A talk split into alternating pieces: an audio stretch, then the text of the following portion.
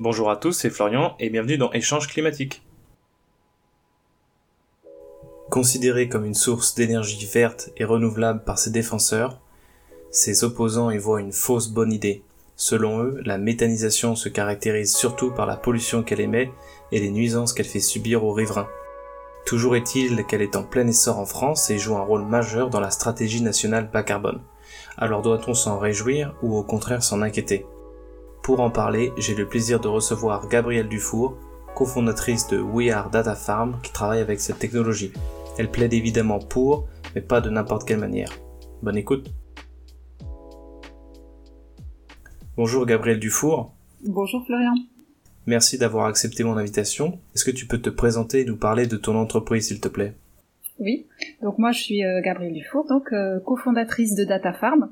Euh, Data Farm c'est une start-up qui a trouvé une solution pour faire fonctionner des data centers avec l'énergie euh, verte et renouvelable et bas carbone du biogaz.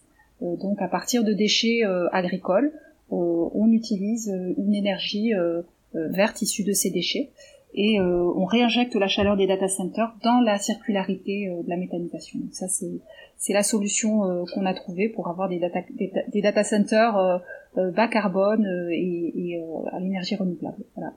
Et puis euh, plus plus euh, largement, alors mon, mon histoire avec l'agriculture en deux mots, euh, elle a commencé il y a cinq ans avec en créant une AMAP à Paris. Donc une AMAP c'est un réseau de consommateurs et de producteurs locaux mis, comment dire en, en, en contrat en contrat de production de consommation. Et puis j'ai poursuivi ben, un, un, chemin, on va dire, de rencontres et de, de euh, de, découverte dans, l'agriculture euh, grâce aux réseaux sociaux et puis dans la vraie vie ensuite. Et puis je suis venue à Data Farm par euh, un peu par, par chance. et puis voilà, aujourd'hui je suis, je, baigne dans l'agriculture et dans les, milieux agricoles qui, me passionnent. Donc la méthanisation, ça reste relativement peu connu du grand public comme énergie renouvelable par rapport aux éoliennes ou aux photovoltaïques qui sont beaucoup plus médiatiques. Euh, pourtant, la France mise sur un développement conséquent dans sa stratégie euh, nationale bas carbone. Donc, est-ce que tu peux nous, décrire un petit peu ce, ce qu'est-ce que c'est la méthanisation, le processus, les débouchés? Oui, tout à fait, oui. Alors, la méthanisation, c'est euh, la transformation des déchets agricoles, des déchets organiques, qui soient d'ailleurs d'origine agricole ou d'origine de, de, des déchetteries ou d'origine industrielle, hein, donc euh, cette matière euh, organique, elle est transformée euh, par des bactéries dans un, milieu à la fois protégé de l'oxygène, enfin anaérobie et puis à 38 entre 38 et 40 degrés. Et il y a un processus de dégradation de cette matière organique qui va aboutir à la formation de deux produits qui sont le biogaz et le digestat. Et le biogaz, c'est un gaz qui est constitué euh, en partie de, méthane, à peu près 50 à 70% de méthane. Euh, le reste c'est du CO2 et puis des traces de, quelques, autres gaz. Et ce gaz va être transformé soit par cogénération en électricité et chaleur, soit injecté dans, le réseau de gaz que, nous connaissons hein, pour les usages du quotidien, ou soit une troisième voie, peut l'épurer et l'utiliser euh, sur place euh, comme euh, comme, carburant pour, les véhicules. D'accord. voilà. Mais et le deuxième produit, c'est donc qui est qui est qui est produit donc par par ce processus de méthanisation, c'est le digesta. Le digesta, c'est tout ce qui n'a pas été dégradé, tout ce qui n'a pas été transformé en biogaz. Et ce digesta, il est utilisé par les agriculteurs comme un, un fertilisant et un, et un amendant pour pour les cultures. Tu as parlé de, de CO2 euh, qui, qui, qui est présent dans ce biogaz. Du coup, euh, qu'est-ce qu'on fait de ce CO2 parce que c'est pas très euh, écologique? Oui, oui, tout à fait. Alors, il faut savoir euh, que le CO2 qui est... Alors, il y a, y, a, y a deux types, on va dire, de CO2. Il y a le CO2 qui est émis par la combustion, euh, parce que qu'on brûle sur place euh, le, biogaz euh, dans un moteur de cogénération, ou bien qu'on le brûle chez soi pour un usage domestique, on, finit par brûler hein, le, le, biogaz, on va dire, et donc il y a, une, émission de, de CO2 qui est due à cette combustion. Il faut comprendre que cette, émission de, de, CO2, elle, s'inscrit dans un cycle biogénique du, du, CO2, donc qui est au préalable, il est stocké dans les plantes et dans la biomasse par la photosynthèse. Donc il y a un cycle qui est qui se qui s'équilibre entre le CO2 qui est stocké tous les ans hein, par par les cultures et celui qui est émis par la combustion. Donc là, ce, ce, ce, CO2 dû à la combustion, il est il est neutre. il est considéré comme neutre par tous les on va dire par le GIEC, par euh, dans, dans, tous les calculs, on ne le prend pas en compte parce que il, euh, il, euh, il s'équilibre en fait. Hein. Mm. Mais ensuite, ensuite, bien sûr, on a des émissions de CO2 euh, dues à tout le process de fabrication du gaz. Donc, euh, de, ça, ça, peut aller en cogénération, c'est le moteur, le moteur qui produit. Euh, qui produit l'électricité. Euh, en injection, ça va être l'épurateur. Et puis il y a, y a, aussi toutes les, les, émissions induites par, par exemple, les transports d'intrants euh, en camion ou bien euh, voilà il y a, y a, un certain nombre de, de pratiques qui, vont, qui sont nouvelles et qui vont générer du CO2 que là bien sûr on comptabilise mais on comptabilise, on doit aussi comptabiliser euh, le CO2 qui est évité, les émissions de CO2 qui sont évitées par par la production de cette énergie renouvelable mmh. et qui, qui est à la fois sur le côté énergétique et sur le côté agricole. Je pense qu'on va, en, reparler. On va revenir sur dans un instant sur, sur, les, hum, sur les bénéfices de la méthanisation. Donc euh, le CO2 qui, qui s'échappe euh, du biogaz, c'est pas possible de le peut-être de le stocker. Si, si bien euh, sûr. Alors ça c'est c'est là où c'est intéressant, hein, c'est que euh, par exemple dans le dans le dans la voie à injection, c'est-à-dire le moment où ce que j'ai expliqué tout à l'heure, quand on injecte avant d'injecter d'ailleurs le, le, le, biogaz, qui ce, mélange de, méthane et de, de CO2, avant de l'injecter dans, dans le, le euh, dans le réseau GRDF, on va l'épurer et on enlève pour ça, euh, on enlève le CO2. Donc on peut, on peut le, le conserver, on peut utiliser ce CO2 ensuite euh, et le valoriser euh, sous d'autres formes. Donc là, on, on peut encore améliorer le, le, processus et, et, diminuer encore l'empreinte de, de, de, la fabrication du biométhane. Ça, c'est très intéressant. Et il y, a, y, a de, il y a un marché hein, actuellement du CO2 pour justement dans la, en agriculture, hein, donc utile pour euh, pour des serres, utile pour des usages aussi euh, industriels. Donc, euh, donc c'est tout à fait intéressant. Ça, ça vient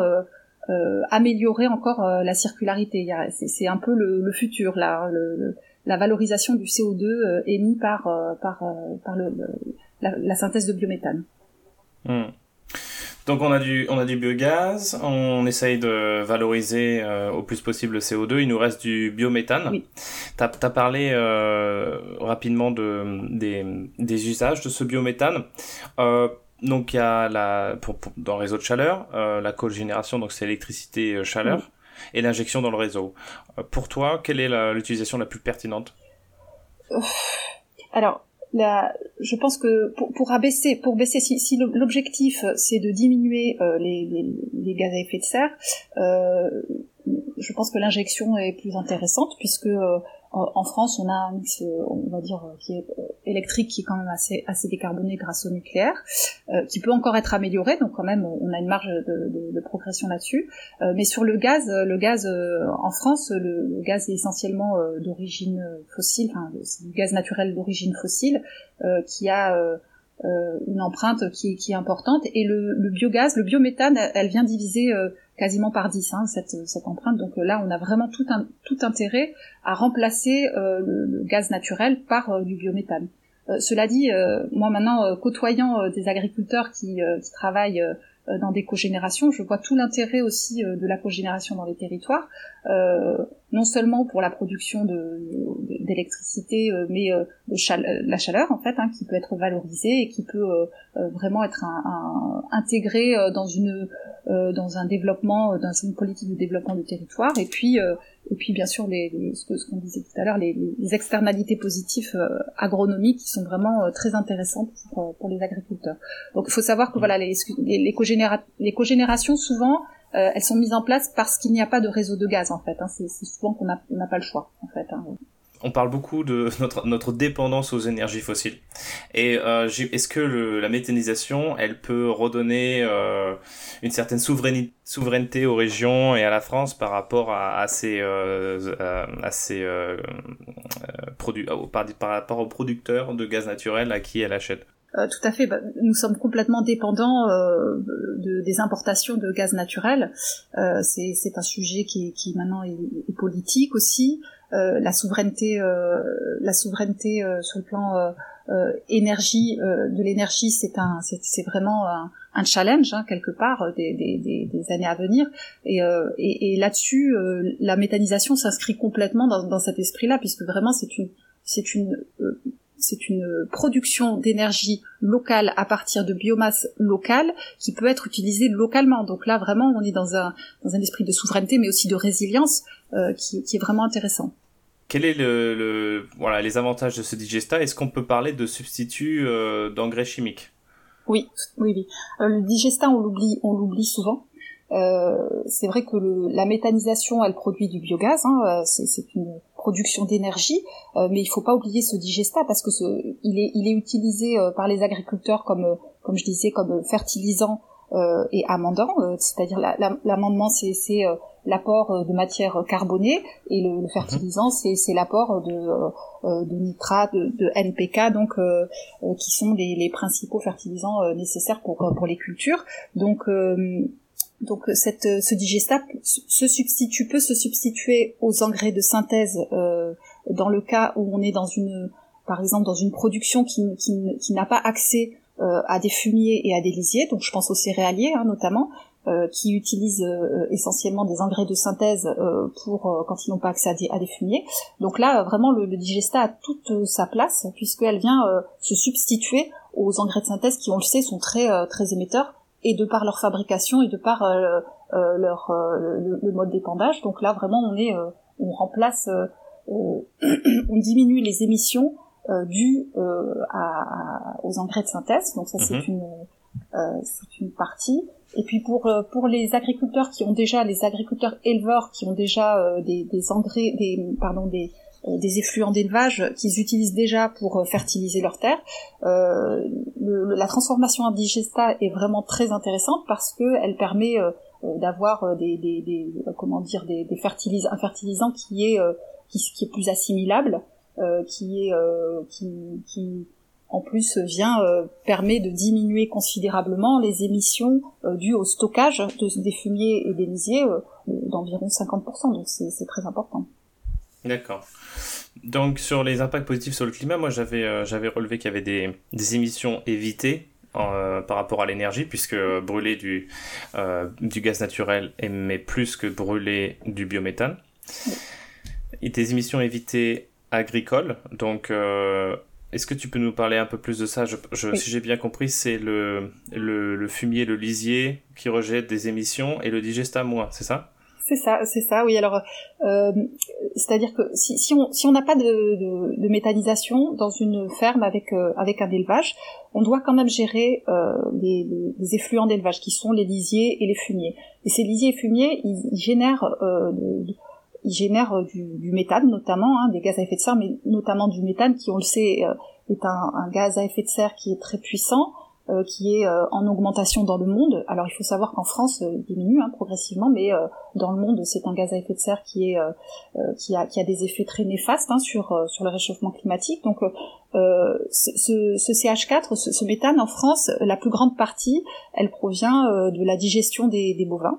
Mais on a environ 15% de, d'émissions de, CH4 qui est due au, au, stockage et, et, à l'épandage euh, des effluents d'élevage. Donc nous, euh, la méthanisation, elle vient euh, améliorer, diminuer ces émissions de, dues au stockage parce que, comme je disais tout à l'heure, le, le processus de méthanisation se fait en anaérobie, donc de, à l'abri de, de l'air. Donc le, le, méthane, il est piégé par, par dans les digesteurs, puis il est transformé, il est soit transformé, on l'a dit, en énergie, mais on, j'ai expliqué aussi que ce CO2 qui, va être euh, brûlé, il, appartient à un cycle biogénique. Donc là, on est vraiment euh, euh, dans une amélioration de, de, de importante hein, des, émissions de, de, CH4 dues au stockage des fumiers. Ça c'est ça c'est la partie euh, fumier et puis il y a la partie bien sûr ce que tu disais tout à l'heure le, je vais arriver les, les émissions euh, éviter grâce, euh, grâce aux engrais, grâce au digesta euh, qui remplacent les engrais azotés. Mais alors on peut complètement substituer des engrais azotés au digesta ou alors il faut quand même, c'est juste qu'on en met moins? Alors ça dépend des fermes euh, et en fait alors il faut savoir que le digesta c'est pas du jour au lendemain hein, que, que, que, les agriculteurs euh, remplacent tous euh, les fumiers par le digesta. Ça se fait progressivement. Un digesta il y a autant de digesta différents qu'il y a de qu'il y a de fermes et qu'il y a d'intrants différents. Donc les agriculteurs ils apprennent petit à petit à, quelque part à dompter un peu, on va dire, leur digesta, à voir avec des, mesures sur à la fois sur le taux de carbone dans les sols, sur euh, euh les, les, taux d'azote, enfin de euh, de potasse et de, et de nitrate. Enfin, de, de ils, mesurent, ils mesurent tout ça et euh, ça leur permet de, de, savoir quelle quantité ils doivent mettre, rajouter, enlever, etc. Euh, pour avoir un bon équilibre dans, sur leur terre. Et dans certains cas, nous, on a, on a rencontré des agriculteurs qui avaient substitué complètement les engrais de synthèse, enfin le digesta aux, aux, engrais de synthèse, et qui passent du coup en, souvent leur culture en, en bio, en agriculture biologique puisqu'après euh, c'est beaucoup plus facile une fois qu'on a enlevé les engrais de synthèse, euh, les engrais de synthèse, hein, de passer en bio. Mm. Euh, il y en a d'autres qui passent en HVE, donc c'est un label haute valeur environnementale. Donc souvent, oui, ce, ce, digesta, il permet quand même d'aller vers un, une amélioration et puis de, de, de, de, la qualité et de, de la production. Donc si l'agriculteur peut passer en bio, ça veut dire que le fumier, le lisier est produit par des vaches qui mangeaient des fourrages euh, bio aussi. C'est ça, oui, oui, tout à fait. Donc euh, là, le, c'est, un cercle, on va dire, euh, vertueux, puisque le digesta, en général, bah, permet de, fertiliser des cultures qui ensuite vont permettre de nourrir les vaches. Et c'est un cercle comme ça qui permet effectivement de, de, passer en bio ou, comme je disais, en HVE Hmm. Et depuis tout à l'heure, tu parles de. Enfin, tu as mentionné deux, trois fois le cycle biogénique. Oui. Donc, euh, peut-être rappeler à ceux qui nous écoutent, qui ne savent pas ce que c'est, c'est euh, un peu comme un être humain qui euh, émet du CO2, c'est pas pour autant qu'on pollue, en respirant, je parle. Oui, oui, c'est ça, c'est-à-dire que il faut bien distinguer les, cycles courts du carbone et les cycles longs. Le cycle court, c'est ce dont je parle, hein, c'est le, le, cycle biogénique, qui est un cycle qui s'équilibre. Euh, effectivement, la respiration, euh, c'est une bonne, une bonne comparaison. Donc, euh, en agriculture, il y a un certain nombre de, d'émissions qui se, qui s'équilibrent euh, avec la photosynthèse. La, photosynthèse, elle capte le, CO2 qui, de l'atmosphère pour fabriquer de la matière organique. Hein, la plante fabrique de la matière organique. Euh, et ensuite, voilà, il y a ce cycle. Euh, ce CO2, il est, il est euh, ensuite, s'il est dégradé et émis à nouveau dans l'air, il est à nouveau recapté par par la photosynthèse. Donc là, on est ce qu'on appelle le, dans, dans, un cycle court. par contre, le cycle long, bah, on, les connaît. Les cycles longs, ce sont c'est les, CO2 d'origine fossile, donc on va extraire des des pétroles ou des gaz qui sont depuis des millions d'années euh, dans les sols, qui sont stockés dans les sols, et on va les brûler. Et ce CO2 euh, qu'on émet dans l'atmosphère, euh, il n'est pas récupéré par un cycle. Hein. Au bout d'un moment, les plantes, elles, arrivent à saturation. Hein. donc, on, il y a un déséquilibre qui se crée. Donc voilà, c'est ce, ce, carbone d'origine fossile qu'il faut absolument contre lequel il faut absolument lutter. Mmh D'autres arguments pour la méthanisation, tu tu me disais en, préalable qu'il y avait aussi des, arguments économiques à faire valoir oui, oui, oui, bien sûr, oui. Alors la méthanisation dans une ferme, euh, euh, c'est un moyen pour les agriculteurs pour euh, de, valoriser, de mieux valoriser leur biomasse, de mieux de valoriser les déchets de la ferme. ça permet un complément de revenus qui permet de, de, réinvestir dans la ferme. Donc dans les dans les moi j'ai visité beaucoup d'unités de, méthanisation dans lesquelles euh, la, méthanisation permettait à la fois ben, de, pérenniser hein, la, situation la ferme qui est déjà existante. Euh, il faut savoir que les fermes par exemple les producteurs de lait ou de viande ils ont du mal à, vivre en France hein, actuellement à gagner leur vie. Euh, donc euh, c'est souvent sur ce type de ferme de polyculture élevage que, que s'adossent les unités de méthanisation. Donc ça, permet à des fermes de de non seulement de survivre, mais de, euh, de redonner un, un élan, euh, de, de, donner envie aux jeunes de s'installer, euh, de d'équilibrer voilà financièrement la ferme et puis de réinvestir, puisqu'on sait que bah, l'agroécologie, on, on, la veut, hein, mais il faut des investissements pour pour changer de pratique, pour agrandir des bâtiments, pour les équiper, pour donc ça, retentit aussi sur le bien-être animal, par exemple les les, les, les vaches qu'on voit, hein, les, les cheptels qu'on voit sont souvent très très bien dans, dans, dans, les unités de méthanisation, sont souvent très euh, très confortable. Les bâtiments sont très grands, avec euh, euh, des ouvertures sur l'extérieur, avec des moyens de, de récupérer les, les, les pardon, les, les effluents d'élevage automatisés. les, par exemple, les, pour les, producteurs de lait, c'est aussi on peut ils peuvent investir dans des robots de traite. Alors les robots de traite, il faut savoir que c'est un très grand confort à la fois pour les éleveurs et pour les animaux. Hein, beaucoup plus confortable, moins stressant pour, pour les vaches. Euh, donc on, voit bien euh, nous dans les dans les dans les fermes qu'on visite que la méthanisation elle apporte vraiment euh, une, un plus à la ferme. Hein. C'est pas quelque chose qui vient qui vient en compétition ou qui vient être un danger pour pour l'activité agricole existante. C'est plutôt le contraire. C'est plutôt elle vient la soutenir, elle vient euh, redonner un peu euh, d'envie aussi aux jeunes, c'est très important parce qu'on sait aussi que les populations euh, agricoles elles vieillissent et que c'est un enjeu aussi de, réussir à, garder des agriculteurs qui vont pouvoir continuer à nous nourrir. Hein. Donc, euh, je vais juste faire un point sur les, intrants pour pouvoir euh, poser ma, prochaine question. Donc, euh, dans, dans, les effluents, dans les intrants, pardon, il y a des effluents d'élevage, euh, donc c'est euh, fumier, euh, lisier entre autres. Il y a mhm. des matières végétales.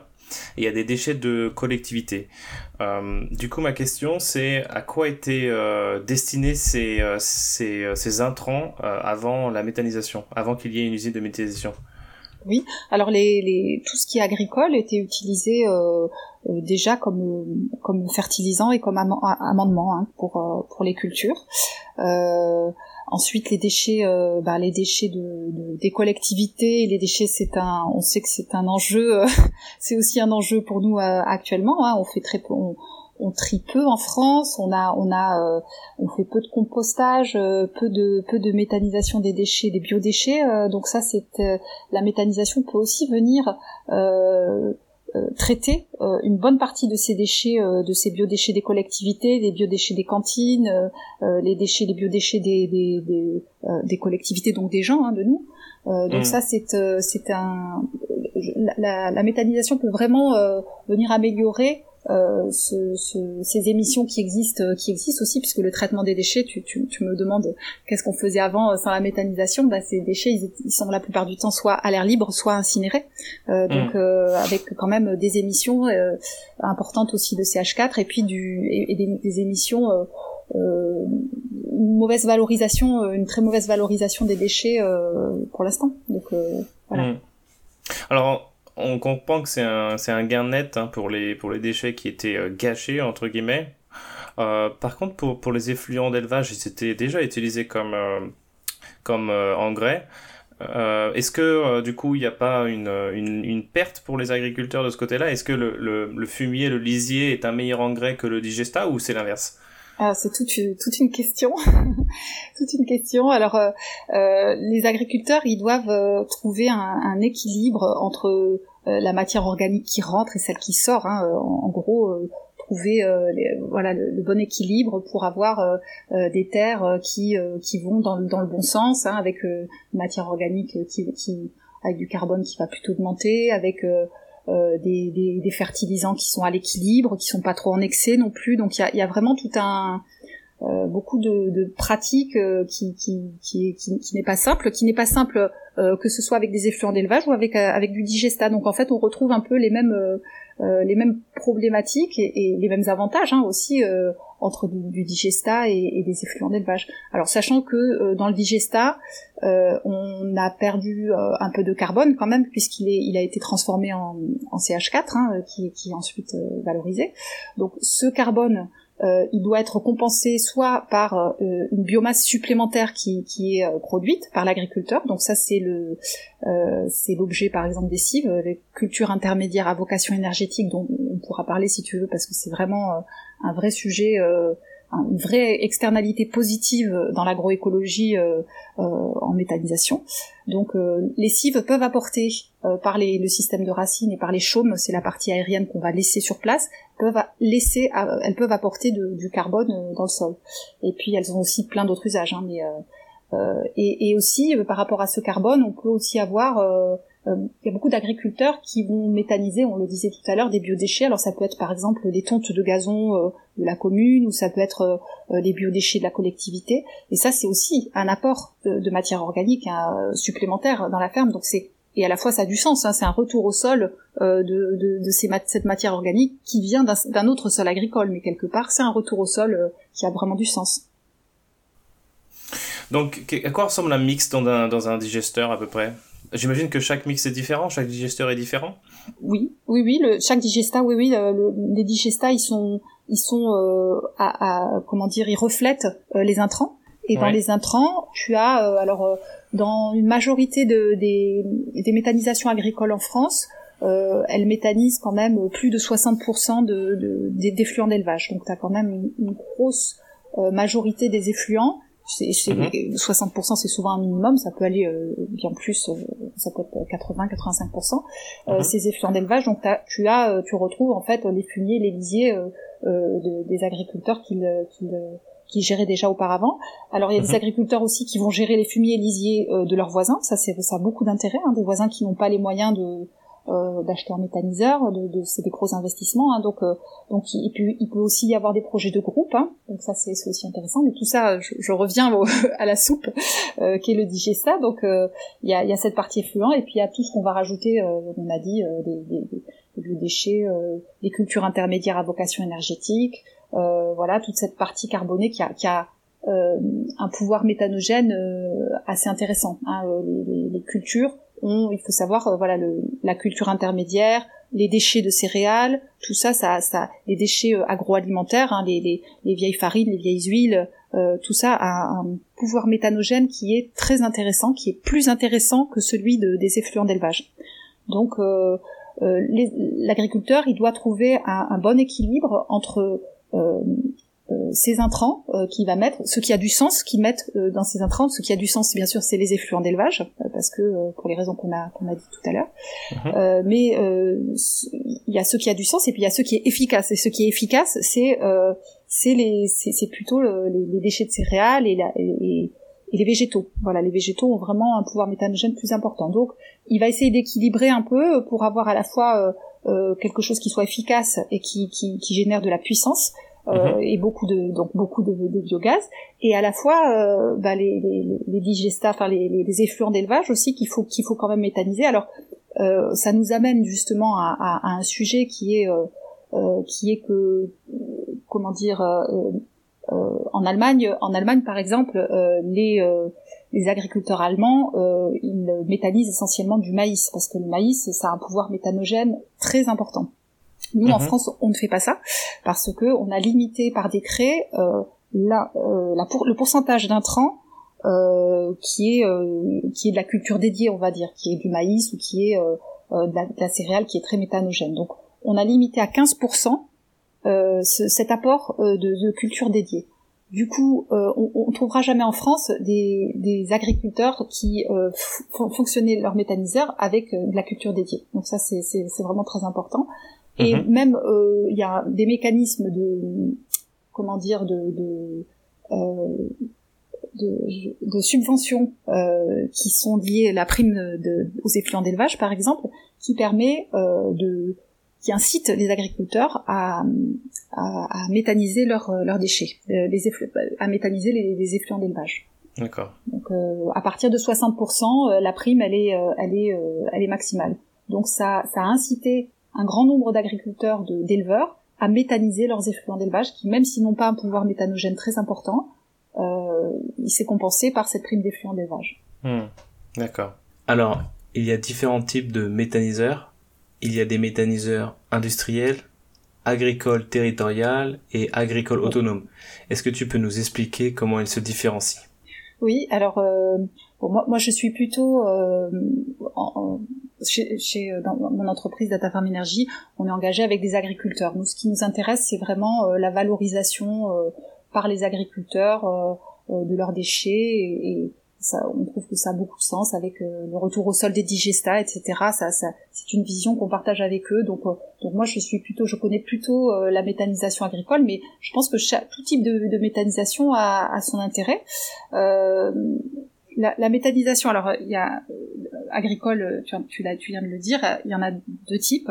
il y a le l'agriculteur qui installe une méthanisation chez lui, souvent de petite taille, adaptée à la taille de, sa ferme, à, ses possibilités d'incorporation d'intrants. Et puis il y a, des, des méthaniseurs de, type territorial où on va euh, avoir une association d'agriculteurs, 4, 5, 6, 10, plus parfois, euh, qui vont euh, mutualiser tous leurs moyens, leurs intrants, et, et, et, qui vont pouvoir investir dans un, dans un gros méthaniseur. Alors souvent on, on, fait ce reproche, on entend beaucoup le, le reproche des gros méthaniseurs qui seraient plus polluants, etc. Alors dans les faits, il euh, n'y a, y a, pas de, y a pas de règles. Il y a des gros méthaniseurs qui gèrent parfaitement bien euh, la durabilité, euh, qui ont un esprit très intégré dans, dans, leur territoire, etc. Il y a des petits méthaniseurs qui, qui n'y arrivent pas toujours parce que c'est pas facile quand on est tout seul. Et, et puis, en fait, il y a tous les tous les cas de figure possibles et imaginables. Donc euh, l'idée du, du, gros qui, qui, qui, qui n'est pas bien et du petit qui, qui est super, euh, je, non, je pense pas. Par contre, euh, c'est vrai que je, je, pense que le meilleur méthaniseur, c'est celui qui est adapté euh, à la ferme sur laquelle il s'adosse. C'est-à-dire, si on est un petit agriculteur, c'est d'avoir bien réfléchi un petit agriculteur, c'est pas du tout péjoratif, hein, mais euh, quand euh, c'est d'avoir bien réfléchi euh, dans, dans, dans, son environnement, dans sa production, dans ses cultures, dans son système. et quand on a un gros projet territorial, c'est vraiment d'avoir aussi réfléchi à toutes toutes les nuisances possibles et, et, et d'avoir anticipé et d'avoir réfléchi avec avec les acteurs du territoire pour que ce, ce méthaniseur soit le mieux intégré aussi possible et le plus euh, qu'il apporte le plus de, de choses positives euh, à, à, son territoire. Donc, euh, donc pour moi, oui, le, le meilleur méthaniseur, c'est vraiment celui qui s'inscrit dans la durabilité, celui qui est bien adapté à sa ferme, celui qui ouvre sa, sa, ferme, on va dire, et son unité aux, aux, aux citoyens, aux riverains, qui permet de, de, de euh, de faire du lien et, de, de, aux citoyens de comprendre euh, ce qui se fait ce qui se fait près de chez eux.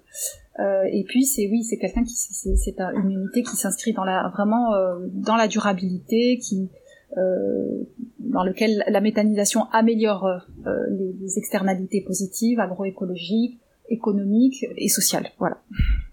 D'accord est-ce qu'il y a d'autres d'autres avantages de la méthanisation qu'on n'a pas évoqués alors euh, oui, bah, l'aspect territorial, j'en parle. Vraiment, euh, c'est un un projet, une unité de méthanisation, c'est intimement lié euh, au territoire, puisque les intrants, c'est du déchet local. Le, la production d'énergie, elle est locale, elle est parfois utilisée vraiment localement. Donc on est vraiment dans un système de, de euh, circulaire, résilient euh, et, et, qui, qui, est, qui, euh, qui a du sens parce qu'il parce est local. Donc ça permet aussi de d'embaucher, de, de, créer des emplois. Hein, de, une unité de moyenne, c'est entre 1 et 3 et 3 emplois à temps plein non, non délocalisables et, euh, et territoriaux. Donc ça c'est vraiment intéressant. Et puis euh, et puis ça c'est vraiment les emplois locaux, mais ça, ça permet à, à beaucoup d'acteurs du territoire aussi de d'intervenir, de, se de, travailler en, en, en collaboration. Euh, c'est souvent des projets de des, des, projets des collectivités, hein, ces, ces unités de méthanisation. Euh, donc il y a, y a, cet aspect vraiment voilà territorial qui, qui est vraiment très intéressant. Euh, il y a alors on parle parfois des odeurs euh, euh, qui est une des nuisances parfois qu'on reproche aux agriculteurs. En fait, le digesta, il faut savoir qu'il est euh, inodore hein, par rapport à, à des effluents d'élevage qui sont parfois terriblement, il faut le dire quand même, qui sentent pas très bon. ce qui peut sentir dans une unité de méthanisation, ce sont les, c'est le stockage d'effluents. Donc ça, c'est à, à, gérer. Il y a des solutions, il y a des bâches, il y a des, il y a des choses qui peuvent être mises en place pour, euh, pour, empêcher. Mais bon, ces odeurs, elles existent déjà euh, dans le traitement euh, des, des, des, effluents d'élevage classiques. voilà, donc il y a, y a, une amélioration au niveau de, de, bah, de, de cette nuisance pour, pour les riverains. Euh, il y a le, le, côté territorial, j'en ai parlé, et puis euh, euh, il y a une amélioration. Il peut y avoir aussi une amélioration de la biodiversité parce que quand on rajoute souvent la culture intermédiaire dont j'ai pas encore trop parlé, donc la cive, les cives, ce sont donc cultures intermédiaires à vocation énergétique. C'est une culture qu'on on ajoute entre deux cultures principales, donc qui viennent pas en compétition avec euh, les cultures, euh, on va dire alimentaires, et euh, qui, qui, ont beaucoup d'externalités positives agroécologiques, donc notamment par le système de racines qui restructure le sol, qui empêche, qui diminue la, la, lixiviation des, nitrates, donc la, fuite des nitrates dans les dans les eaux souterraine. Il y a aussi euh, euh, le, la, biodiversité, j'en parlais parce que souvent c'est les floraisons, euh, c'est une culture qui, qui, fleurit et qui n'existait pas avant, donc on peut avoir une amélioration de la biodiversité. On a un couvert du sol qui permet de, de limiter l'érosion au niveau du sol. On a voilà tout un tas d'externalités vraiment très intéressantes qui aussi euh, sont euh, sont à prendre en compte puisqu'elles améliorent aussi voilà cet aspect la biodiversité l'érosion du sol qui, qui, qui, est un vrai sujet aujourd'hui hmm. donc, donc, les CIF, c'est des cultures intermédiaires, intermédiaires entre deux cultures principales, comme deux cultures de maïs ou deux cultures de blé. C'est ça. Et, et, on parle de quel, quel type de plantes? Alors, il y a plusieurs types de cives. Il y a des cives euh, qu'on appelle d'été, des cives d'hiver. Euh, alors, c'est, c'est, euh, ce sont des les cives d'été. On peut avoir par exemple le tournesol, du sorgho. des, il y a, beaucoup, beaucoup de cives différentes. Il y a le seigle. Il y a, en fait, c'est une culture qui n'est pas, qui n'est pas conduite à maturité, hein, qui va pas, qui va pas être récoltée pour pour être ensuite vendue on va euh, juste récolter euh, la biomasse, la biomasse euh, disponible pour pour faire pour l'utiliser pour pour le méthaniseur. D'accord. Maintenant, on va parler un peu des critiques faites à la méthanisation. La méthanisation et l'élevage bovin sont souvent liés, on l'a vu. Est-ce que investir lourdement dans cette technologie, c'est pas contradictoire avec notre besoin de manger moins de viande? Alors, il faut, faut se replacer un petit peu pour répondre à cette, à cette question. Il faut se replacer un peu dans le contexte français. Euh, alors nos élevages euh, bovins, donc il y, en a de, types hein, euh, pour l'industrie laitière, hein, pour le, lait, et puis pour pour la viande. Alors dans les deux cas, ces, deux comment dire, ces, deux débouchés. En, en, France, les, le cheptel bovin diminue, ne fait que diminuer depuis 30 ans. Euh, et ça va, c'est une tendance qui risque de continuer. Euh, donc on, on, on n'a pas le risque. Il est en France, il, serait plutôt euh, qu'on n'ait pas assez de, de, producteurs pour pouvoir euh, répondre à la demande en France et qu'on importe, euh, qu'on importe euh, une production qui serait de moindre qualité et qui serait malheureusement, oui, pas, pas, pas avec nos critères ni de bien-être animal ni environnementaux. donc là, la question, elle est, elle est plutôt au renouvellement des agriculteurs de demain. Euh, et on a beaucoup, beaucoup euh, de fermes, euh, notamment en polyculture élevage, des, productions de lait ou de viande, qui ne trouvent pas de repreneurs et qui, ont, du mal à en, trouver. Donc là, la, question ne va pas se poser en ces termes en France en tout cas. elle, va, plutôt se poser sur la, le renouvellement des générations et sur l'avenir l'avenir de, des filières bovins en France. Euh, mais cela dit, euh, comme, comme, comme, on disait, un, un, méthaniseur, il peut fonctionner avec. Euh, c'est un choix qui a été fait par nos, par nos dirigeants, par notre pouvoir public, de valoriser les, les effluents d'élevage, mais les, les, végétaux fonctionnent aussi très bien avec avec la méthanisation en tant qu'intrant. Et puis il y a, y a l'intrant sans doute du futur, c'est quand même le, les biodéchets, les biodéchets des collectivités puisqu'en 2023, les collectivités vont avoir une obligation de, de, de traiter ces déchets-là. Elles vont se tourner, il n'y a pas 36 euh, moyens de valoriser euh, ces déchets, il y a le compostage et la méthanisation. Donc euh, il va y avoir vraiment un, un, un, volume d'intrants, ce sera peut-être une occasion d'intégrer ces intrants et d'être encore plus... il y a déjà des agriculteurs qui le font d'ailleurs, hein, et qui sont très, très encore plus intégrés dans les territoires. Hein, c'est très apprécié des habitants, des riverains.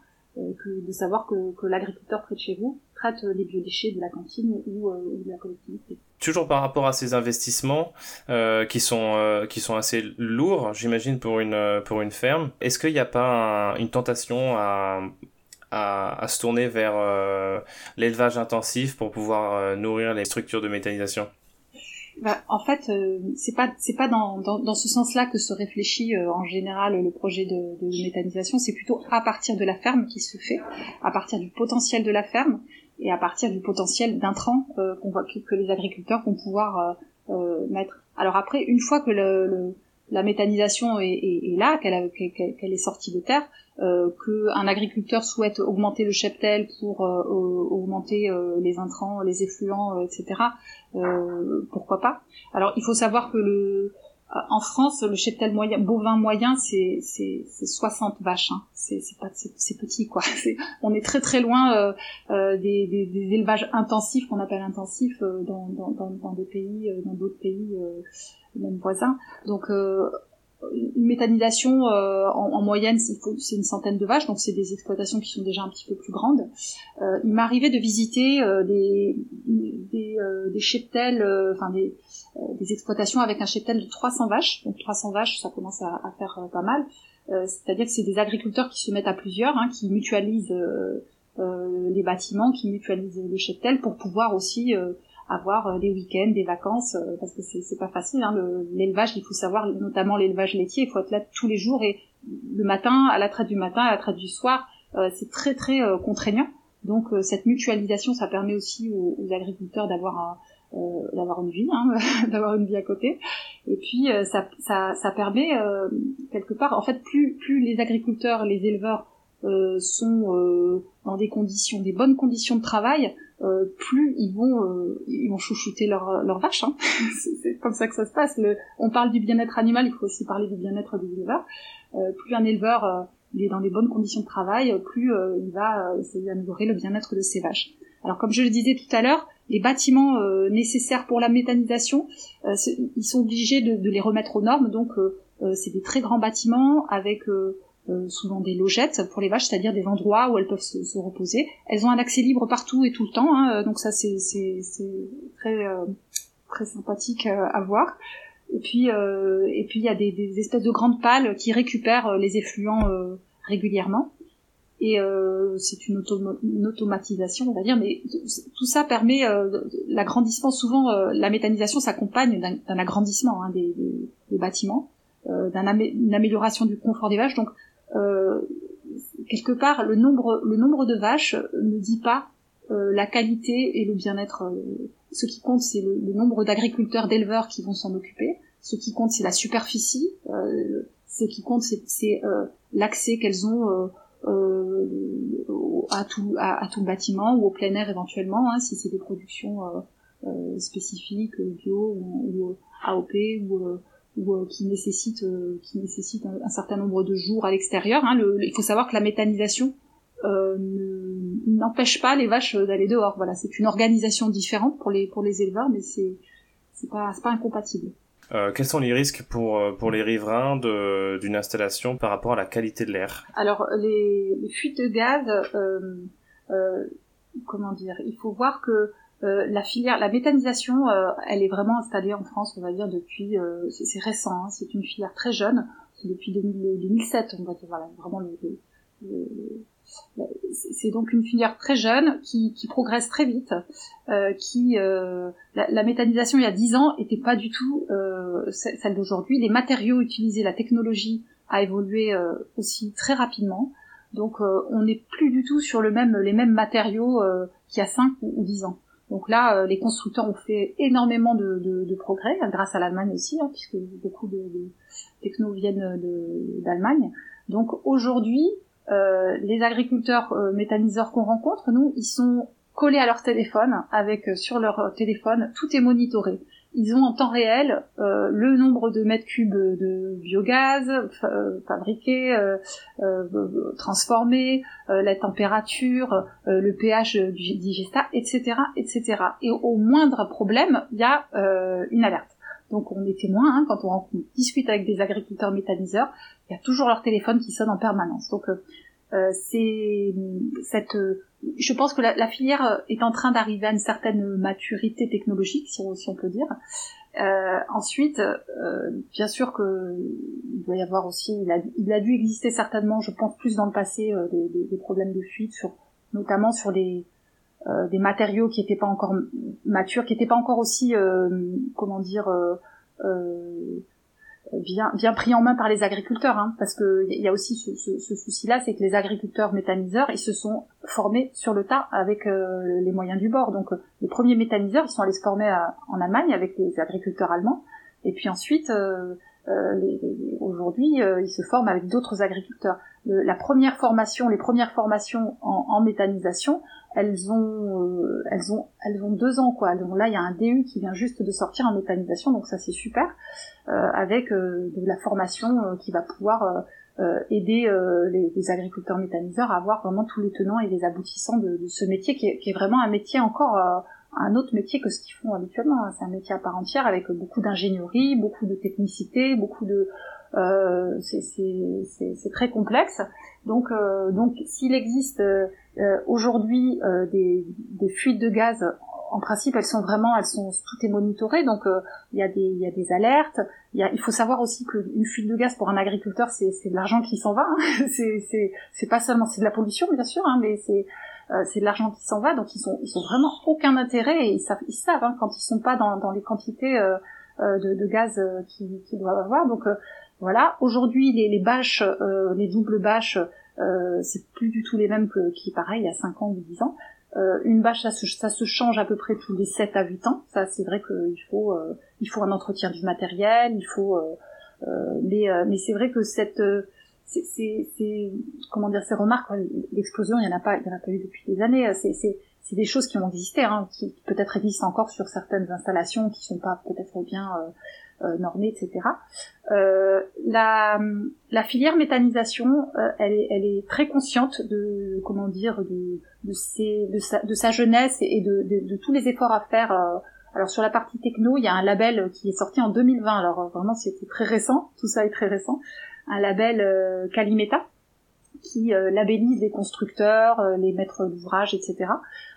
pour alors ce label maintenant il est obligatoire pour avoir les aides pour euh, pour financer le méthaniseur. Donc euh, c'est un label maintenant de qualité qui oblige vraiment euh, les constructeurs les à vraiment à être transparents, à, à, former les agriculteurs, à être dans une optique de durabilité, etc., etc. Donc là, on est vraiment c'est, je, je dis pas hein, qu'il y a pas, il y a pas, il y a certainement des, des, des ça doit exister des, des erreurs, des, des, accidents, des fuites, etc. Mais euh, la, vraiment euh, le, toute la filière est en, est en, en amélioration constante et, et, surtout depuis les deux trois dernières années.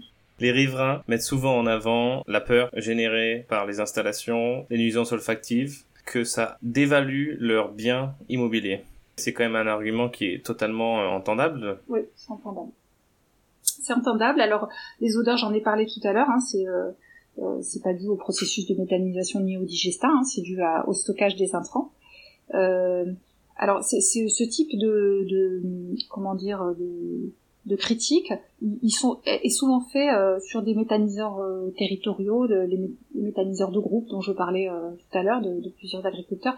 Et en effet, je pense que là, il y a une réflexion quand même à avoir en amont sur la, le, installations de méthanisation, où on installe une méthanisation, euh, comment on s'intègre dans un, paysage. Vraiment, c'est des questions qui, sont très légitimes et qu'il faut avoir euh, en, amont des projets. Et c'est d'autant plus important que euh, il y a beaucoup de, projets en cours, que tu parlais de la SNBC tout à l'heure, donc la stratégie nationale bas carbone, va amener le, nombre de méthaniseurs à doubler dans les années à venir. Donc il faut absolument que l'acceptabilité euh, des riverains et l'acceptabilité sociétale, elle, elle, est très importante.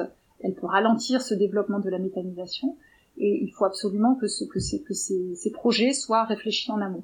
moi, j'ai visité un certain nombre d'unités de, de, méthanisation qui, qui, qui, qui l'ont très bien réfléchi en amont. Alors, euh, qui installe euh, l'unité euh, dans un endroit qui n'est pas très visible, qui n'est pas visible par exemple des, des maisons, qui, est peu visible de, de, la route ou qui est euh, qui, qui, est entouré d'arbres par exemple ou qui est euh, là dernièrement la semaine dernière on a on a visité une, des cuves qui sont enterrées euh, donc on voit juste la partie supérieure du dôme, euh, mais donc on, la voit, on la voit peu. Alors ça, il faut savoir que c'est à la charge de l'agriculteur. Hein, c'est beaucoup plus cher d'enterrer de, des cuves.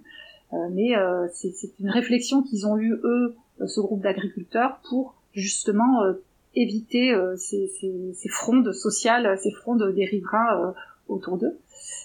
Euh, donc euh, oui, l'esthétique c'est important, c'est important, c'est pas toujours très joli euh, un, un, méthaniseur.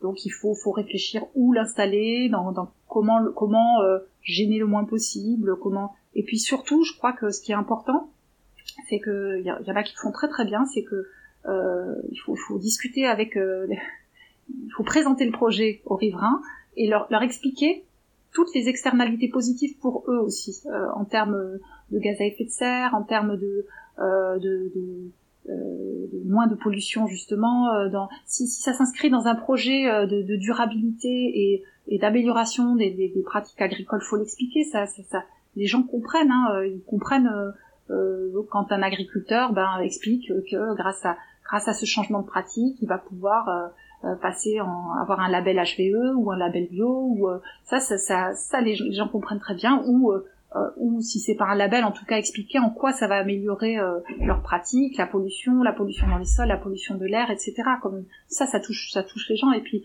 si ils traitent des déchets locaux, c'est leur expliquer que voilà, nous en tant qu'agriculteurs, on traite vos déchets, vous de riverains, et on en fait de l'énergie verte et on en fait euh, du, du, digesta qui permet de, de se passer d'engrais. Euh, c'est toute une belle histoire, euh, à la fois une belle histoire à, à raconter, mais qui correspond à une, une réalité, hein, et puis à la fois une attention, je pense, c'est important à avoir sur ses voisins, sur. Je connais, il y a un agriculteur, il appelle régulièrement, il va voir régulièrement ses voisins parce qu'il a installé un nouveau moteur, il sait que le moteur ça, ça peut faire un petit peu de bruit, alors euh, ben, les voisins ils adorent, ils aiment bien, ça les rassure, qu'ils ont l'impression que de tout savoir, euh, que c'est transparent, euh, qu'il n'y aura pas de, de risque là-dessus. Donc je pense que la mm. transparence c'est vraiment un sujet très très important et non c'est une vraie question.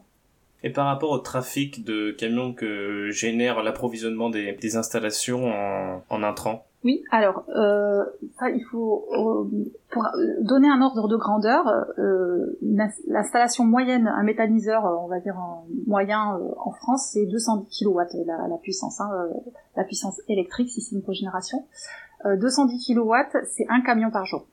Donc et, et, généralement c'est sur place, hein, c'est des, des, intrants, c'est une petite méta, enfin 210 c'est considéré comme une méthanisation moyenne avec mmh. avec des, des intrants euh, de l'agriculteur. Donc quelque part, ça se ça se voit pas, ça se il n'y a, pas spécialement de, de, camions. Alors par contre là, euh,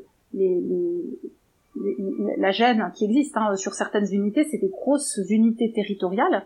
Euh, comme je disais, moi je suis pas contre du tout. Hein, J'en ai visité. Euh, je trouve qu'il y a beaucoup d'intérêt aussi. Euh, à la fois énergétique, agroécologique, etc. Mais en effet, sur certaines unités, et notamment les unités qui traitent les déchets, hein, qui, à la fois les déchets ménagers, les déchets et euh, agroalimentaire et le, les déchets agricoles, là on peut avoir effectivement euh, des, des, des, camions, hein, de nombreux camions, et c'est pareil, ça c'est, c'est, euh, ça peut aller jusqu'à 10 par jour, donc il faut il faut avoir une réflexion en amont de, de, sur ce type de avec les avec les, les, territoires quoi avec pour avoir des travaux de voirie qui, qui permettent d'avoir des, des, des, voies adaptées pour non mais c'est sûr que c'est des questions à, réfléchir en amont. On va parler un petit peu de, futur. Euh, donc, je parlais tout à l'heure de la SNBC. Euh, là aujourd'hui, si je dis pas de bêtises, on est autour des 0,3% du gaz euh, consommé en France est issu du biométhane. Et l'objectif est de 7% euh, d'ici à 2030. Est-ce que c'est possible? Est-ce que c'est souhaitable? Qu'est-ce que tu penses? Euh, c'est une bonne question. Alors, euh, je, je suis quand même pas la, la mieux placée pour en parler, même, même si bien sûr mon souhait c'est de c'est que cette filière euh, se développe. Euh, ça me paraît ça me paraît un objectif un peu ambitieux mm-hmm. par rapport à, à ce qu'est la filière aujourd'hui. Hein. Maintenant, bien sûr qu'elle va se développer, bien sûr que c'est à mon avis souhaitable à la fois pour les agriculteurs, pour l'énergie, pour pour le futur. Vraiment, je, je, je souhaite de tout mon cœur que que, les, que la méthanisation se développe. Euh, je, je, pense que d'ici 2030, c'est un peu, euh, ça va être un peu dur quand même. Alors après, la méthanisation, il y a d'autres, façons. Hein. Enfin, la, le, méthane, il peut être aussi produit par d'autres, d'autres voies que la méthanisation, notamment la pyrogazéification qui est en pleine aussi essor. Enfin, il y a, d'autres d'autres façons de produire du méthane. Il y a aussi la méthanation à partir de d'hydrogène et de, de, CO2. Donc ça, c'est aussi un moyen, un des, exutoires aussi pour le CO2, euh, une des valorisations du CO2, ça peut aussi être ça, hein, de fabriquer du méthane de synthèse euh, avec de l'hydrogène. Donc là, il y a, y, a des, y a des voies, il y a du, il y a, beaucoup beaucoup de, de, travaux qui se font, beaucoup de projets. C'est, la, la, la, filière euh, biométhane, elle est, elle est elle est très très très dynamique, très active. Il y a beaucoup de choses. Après 2030, euh, je sais pas. Euh, j'espère qu'on va pas quand même euh, pousser trop les, les, agriculteurs à, à, à, augmenter leur capacité trop vite. J'espère que ça se fera vraiment dans un esprit d'équilibre, dans, dans, un esprit de, de, de, projet bien pensé. Pour bien penser un projet, il faut, il faut quand même du temps. Donc je pense qu'il faut pas c'est pas, pas forcément une bonne chose de trop pousser trop trop rapidement. Pour pas que la France euh, suive euh, les pas un peu de l'Allemagne bah, L'Allemagne, c'est à la fois l'exemple et le contre-exemple. Hein. L'exemple parce que c'est le premier producteur de biogaz euh, dans le monde, ils ont un savoir-faire, ils ont ils ont les technos, ils ont ils ont les compétences, mais à la fois c'est un modèle qu'on veut pas suivre. Mais l'Allemagne est en train de, de, de, changer aussi de, de modèle, hein, donc ils vont pas pouvoir continuer. Ils s'aperçoivent des effets euh, délétères hein, de, de, de, cultures dédiées, euh, du maïs, etc. Donc euh, ils sont en train de, aussi de, changer ça. mais oui, c'est plutôt pour nous sur, la partie, sur le modèle agroécologique, c'est plutôt un contre-exemple pour la méthanisation d'Allemagne. Donc l'idée c'est pas c'est pas de les suivre. Euh, on n'a pas parlé de, de coûts. Pour l'instant, si je dis pas de, de bêtises, c'est à peu près 4 à 5 fois le prix du, du gaz naturel. Euh, oui. Euh, Est-ce que c'est pas un bloqueur euh, justement au développement? Euh, C'est euh, ça, c'est toujours euh, comment dire? Oui, bien sûr. Oui, oui le, les, les, pareil, la filière méthanisation travaille aussi à baisser ses coûts. Hein. actuellement, c'est un gros sujet mmh. parce qu'on sait que ce sont des tarifs qui sont subventionnés, mais à la fois, il faut savoir ce qu'on subventionne. Voilà, est-ce qu'on subventionne aussi euh, un modèle agroécologique, aussi euh, euh, une pérennité des fermes, aussi de la résilience. Du, on, à mon avis, la difficulté de, de, la méthanisation, c'est que c'est tellement de choses. C'est pas juste un modèle, c'est pas juste une, une énergie renouvelable. Hein. Donc, mmh. donc cette, moi, je suis pas choquée, bien sûr, par le, par par ces subventions, puisque ce sont des subventions, mais euh, euh, je pense que tout dépend du modèle euh, qu'on souhaite. Hmm. Gabriel Dufour, merci beaucoup. Merci à toi, Florian. Décidément, ce monde est désespérément complexe et notre besoin de catégoriser les choses bonnes ou mauvaises est rarement satisfait quand on cherche assez longtemps. Merci à Gabriel Dufour d'apporter un peu de nuance à un débat clivant. Si cet épisode vous a plu, n'hésitez pas à le partager et si vous avez des commentaires, je serai ravi de les lire sur les réseaux ou par email. À bientôt!